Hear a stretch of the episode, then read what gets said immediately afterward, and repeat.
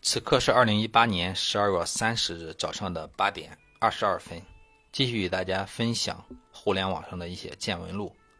昨天我们说到犬见的时候，在这里秋孔呢要表达一下对丁香医生的支持。这样有良心的这种媒体啊，真的是太容易见到了哈，在我们国内是遍地皆是。想来我这样的节目也不会被音频平台删掉，毕竟这个各大音频平台也都是这个极度有良心的嘛。我相信像犬健这样的超级大牛的公司，这个万一发生了一些问题，可以自己给自己做一做火疗，做完之后整个公司又生龙活虎，继续赶超中石油，呃，压倒这个中国烟草集团，呃，坐上世界第一的宝座了。在最近的 OPPO 开发者大会上，OPPO 演示了自己的智能语音助手 Bruno，它包含了语音、视频、实物等七个模块。看来这个语音或者说这种智能类的交互工具，作为呃下一下一代互联网的入口，已经达成了全部的共识哈。就像之前你不做手机会被淘汰一样，现在呃你不做这个语音助手。很有可能也会被淘汰。秋孔还是那句话，我虽然很认可这一块儿，但我觉得这一块儿里面这个通过软件所能解决的东西哈，通过硬件来解决，实际上是绕了一条路。如果大家的小米手机全都变成智能音箱，那么我们现在还需要购买什么？嗯，某宝啊，某淘啊，这个某币啊，某 Play 嘛？毕竟现在手机更新换代太快了，只需要把手机放在那里。插上这个电源，然后启动好软件儿，外面这个音乐口呃这个耳机口里面插上一个功放，OK，你家里面就天然有一个智能音箱，而且呢，它的这个 CPU 远比这些我们买的这种什么人工智能语音助手、人工智能音箱要强多了哈。在十二月二十六号，华为的智能家居品鉴赏会上，华为也宣布了自己和微软 Siri。啊，和微软的小娜，这个展开了深度的合作。这个只需要对华为这个产品中说召唤小兵的话，就能切换到微软的小兵模式。到底微软是小娜还是小兵呢？嗯，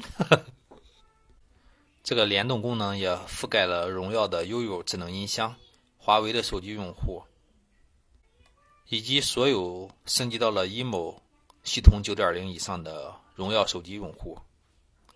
召唤小兵，之前都说这个华为的，呃，这种人工智能语音助手做的是很烂的哈。这次想来跟这个微软合作之后，应该是非常的牛了。微软就是这样一家让你爱不起来也恨不起来的公司。英特尔九代酷睿 F 型的 CPU 曝光了哈，这款 CPU 很遗憾的是。不再配备核显。其实秋孔没有弄明白什么意思啊？这是否意味着我们以后这个使用九代 CPU 的话，呃，必须得配备独显呢？在十二月二十五号，小米发布了小米 Play，底价是一千零九十九元，采用了五点八四寸的水滴屏，使用的是联发科的 P 三五的芯片，而且呢，一年之内。流量随便使用，我觉得这个定位是非常准确的。秋孔呢，在十二月二十九号，这个在恒隆的小米之家也看到了这款手机哈，感觉真的是不错的，至少这个入手感、重量各方面还是可以的。因为并没有太仔细的使用，也不便多说。另外呢，秋孔已经使用了这个联想的 z 五 Pro 这款手机哈，这个实际上我已经买来大约接近一个月了吧，感觉呢这款手机还是不错的，特别是这种待机做的是很好的。但是这个所谓的上下滑动这个屏幕哈，拖动的屏幕，我认为比之小米 Mix 三它还是要差一些的。小米 Mix 三的那种清脆感是非常好的，而这个任五 Pro 上这个长城虽然吹得很牛逼哈，但是。实际体验不如小米 Mix 三，整个手机的功能也是比较强大，毕竟是使用了七幺零的 CPU，这个和我这个小米 Mix 相拼的话，我觉得它可能还要胜出一筹。也不知道我买了联想会有多少人骂我，毕竟我在头条发过一篇文章，我说抢这款手机的什么什么，下面至少有五六十个人骂我。其实我在这里面想哈，我想说的就是，其实任何一个进来搅局的人、搅局的企业，我都是喜欢的哈。毕竟，所有给老百姓带来实惠的，才是真正的实惠。就像华为这样的，天天高逼格的说爱国，但事实上呢，产品卖给你要贵很多。那样的话，你比如说同等 CPU，他如果说使用，他之前有用过高通的产品，你会发现他的产品比小米啊，比什么还要贵很多。那么现在出了一款性价比更高的这个，呃，联想的手机，来跟小米这个性价比品牌相比拼，来比拼 OPPO 和 vivo，来比拼华为，那为什么不接受呢？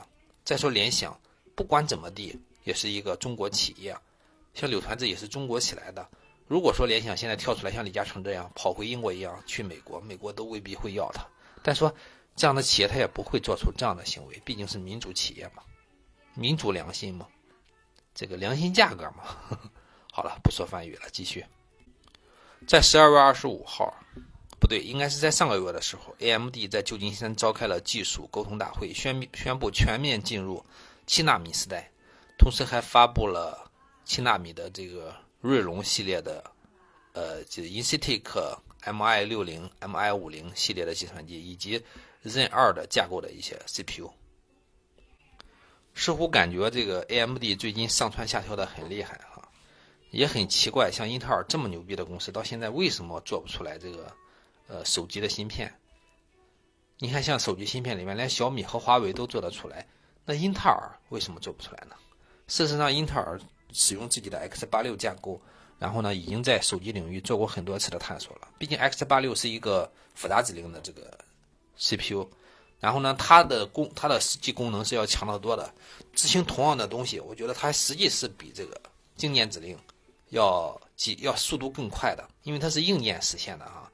比如说，我们同样要去做一件事情，我们简单的例子，喝水吧，去走过去，拿起杯子，看杯子里面有没有水。没有的话倒水，然后呢，有的话直接端过来，端过来之后呢，试试烫不烫嘴，烫嘴的话吹吹，不烫嘴的话喝下，这就是一个喝水的过程哈。在在这个复杂指令里面，其实就是一个命令，就是 eat，呃，drink drink water。可是呢，你在经典指令里面就必须像我刚才说的这样，你需要用软件的命令命令它去做。我们这个命令呢是需要 CPU 先解释，然后呢。呃，再进行一步一步操作的。当然，解释成汇编指令的话，可能就需要十几条了。但是这个这是软件实现的哈，先要经过 CPU，再经过呃各个传输各个东西来执行。经典指令呢，它是硬件实现的，呃，复杂指令是用硬件实现的，是直接硬件之间直接进行对接的，就省去了这个呃软软解码的这个过程。所以说，我觉得这个其实英特尔是更牛的，其实也是更节省资源的。但是呢。有些指令上，它肯定是做的不够经典，而我们现在这个现在的这个 A.M 这种 CPU，什么高通啊，什么东西都是 A.M 支持的嘛，这些呢全是经典指令。英特尔呢可能一直不屑于不屑于去做这种经典指令的，所以说一直这个解决不了发热的问题。之前酷睿 M 系列这个曾经被我寄予很大厚望，很可惜哈，这个一直做的也不是很好。秋苦呢，在这个双十一的时候还买了这个一款小米笔记本。这个小米笔记本呢是这个 AI 小米 AI 十三点三三的那一款，它不是使用了八呃应该是英特尔八三幺零的这个 CPU，这个整体待机时间还是很不错的。你比如说我现在已经用了半个多小时了吧，接近一个小时啊一个小时了吧应该有。现在呢还可以用四个小时。零十六分钟，而我现在 CPU 调的速度还算比较快的，所以说，我觉得还是这款性价比还是非常高的。当时应该是花了三千五百九十九元，是八加幺二八的配置。然后呢，我又花了五百块钱买了一个这个固态的五幺二硬盘，这个直接加上之后啊，整个机器就已经非常高能了。而且呢，它用的这个硬盘呢是那种就是长条状的那种，直接。插在主板上的那种硬盘啊，速度是非常快的啊。比咱的这个普通的这种 SSD 应该速度要快好多。它毕竟是呃应该叫 PCE 接口的吧，PIE PCE 接口的。联想在发布了 Z 五、Z 五、Z 五 Pro 系列之后呢，又在十二月十八号一口气发布了三款手机哈。这个这里边也有很多的花絮哈。这个其中的这个呃 Z 五、呃 S 五 Pro 做的非常的漂亮，这个应该很切合很多女性的这个手啊。还有这个 Z 五 Pro 八五五版的骁龙八五五版，售价只有两千六百九十八元。而且是，呃，可上下可拖动的屏幕，这真是这个击穿了高端旗舰芯片的价格底线，绝对比小米做的性价比要高哈。当然，这个联想也声称自己是全球首发八五五芯片，但这款手机呢要到元旦之后才能买到。这个后来高通又做了辟谣，这个在官方上显示是小米首发骁龙八五五。这个到底是否之前因为投票发生的一系列的这个花絮？从这里看的话，似乎也充满了迷雾。迷雾，联想也有可能是被黑了。但是联想呢，作为美的良心企业，很多产品在美国的售价比在中国的低哈，比在比在中国的高，比在中国的低哈。这更主要的原因可能是因为在笔记本这个领域哈，联想的 ThinkPad、ThinkPad 整个团队都是在美国的。而这个为了出口创汇，为了把产品真正卖到美国去，使用这种低价策略，连美国没有告你倾销，也已经算是很幸运的了哈。而像华为呢，这个为什么在欧洲发布，在欧洲的售价要比要比在国内卖的多得多呢？高价高多高得多呢？真正的原因实际上是华为在欧洲手机的销量是很小的，可能连百分之十都占比不到吧，所以把价格卖高点也无所谓。如果我要做一个硬件公司，我也这么搞。我到国外开开发布会，然后我把在国外的产品卖得非常高。之前呢，和这个海贝科技的孟凡贵我的校友聊这个，他不是做了一个海贝海贝的这种 Hi HiFi 发烧的这种这种机器嘛，感觉跟个手机很像。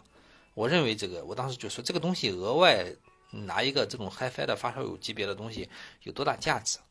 他说手机配 HiFi 本身就是一个伪命题。当时我还不相信哈，现在试想的话，从手机的角度来理解，真的，这个其实 HiFi 手机可以有，但是 HiFi 耳机不常有。所以说有一个额外的设设备做 HiFi 的话，应该是，呃，反而是更好的实现。当时我给他出了几个主意嘛，说在国内怎么样，呃，销售更多的这种海贝音乐播放器。他主要讲到了这个，他因为他在市场里面摸爬滚打多年之后，他认为中国 HiFi 市场是很差的。像他这个以前小的时候呢，一直以拥有一台这个索尼的这种呃播放器为荣，但是呢，现在呢，他希望自己的产品更多的在日本销售。果然，他的这个海贝的这种播放器在呃日本在日韩的市场销售远比在国内的市场更好。当然，我们国内的这种 HiFi 的发烧友也会逐渐的多起来。哦，之前还看过一个国产片叫什么《天国的女儿》还是什么那个，上面这个王志文呃。和那个叫什么青联合主演的啊，王志文当时就扮演了一个江湖大佬，也谈到了这个 HiFi 的这一块儿啊。这个我当时也算是入门吧，当时感觉这个真的这种 HiFi 的设备震撼力非常强。我们知道国内的这个大牛老罗罗永浩就是 HiFi 发烧友，他开始做锤子手机的时候就主打 HiFi，但是这个效果很不理想。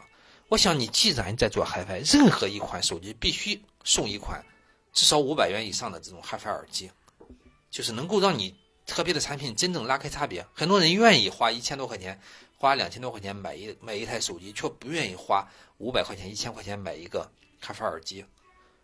所以说，用手机配 HiFi 版，HiFi 真是一个伪命题，除非你送一个价值一千多的 HiFi 耳机。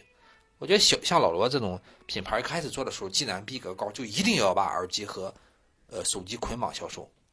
如果说你想推出廉价版，可以不配 HiFi 功能，是吧？你这个我不给你配 HiFi 功能，也不给你配什么 HiFi 芯片，你这个你想你想玩 HiFi 的话，你还是要买我的高端高端手机。当你戴上耳机去听的过程中，你会发现秒别的手机几条街啊，那你的产品就真正是有卖点的，而不至于。插上一个垃圾耳机，配放上再大的 HiFi，再再高的输出功率，再多的这种什么联合协奏都没有屁用的。最近呢，锤子科技也是饱受争议啊，这个到底公司还存不存在？为什么这个都找不到了？这个发了很多信息也没有人回哈。而罗罗永浩呢，最近也被发现哈，在这个移动的这个移动公司的某一个场合出现哈，别人还拍了照片。罗永浩呢，当时神情依然是非常的呃轻松，而且呢穿着休闲服，旁边跟着很多技术工程师。虽然罗永浩最近不在微博发声了，但是他实际应该还是活得挺好的。虽然卸任了很多 CEO，可能是为了让公司更轻快的跑起来吧。像这种一个优良的资产，我相信这个，即便是呃罗永浩不做了，也会有很多公司争着要买的。去移动还不错，移动移动的话，应该是愿意收购这样的公司。如果说继续让罗永浩涨多，又有很多的钱去烧，我相信罗永浩能给你带给大家非常难以想象的震惊。也有人在对这个呃锤子科技喊话嘛，说希望锤子能有一个人站出来，告诉我们你的，告诉我们这些支持者，你们到底发生了什么，怎么应对。秋孔呢，也算是。锤子的支持者哈，但我心里边一直比较有底哈。这个，嗯，锤子科技的这个朱朱海洲也回应哈，在考试的过程中，有人会一边做题一边喊一嗓子，说我写到第八题了，现在在做第九题吗？他说，真正做事的人是在闷头做大事闷声发大财，耐心等结果出来吧。希望老罗，希望锤子科技可以浴火重生。可以站上更高的台阶，可以带给我们更多的光明。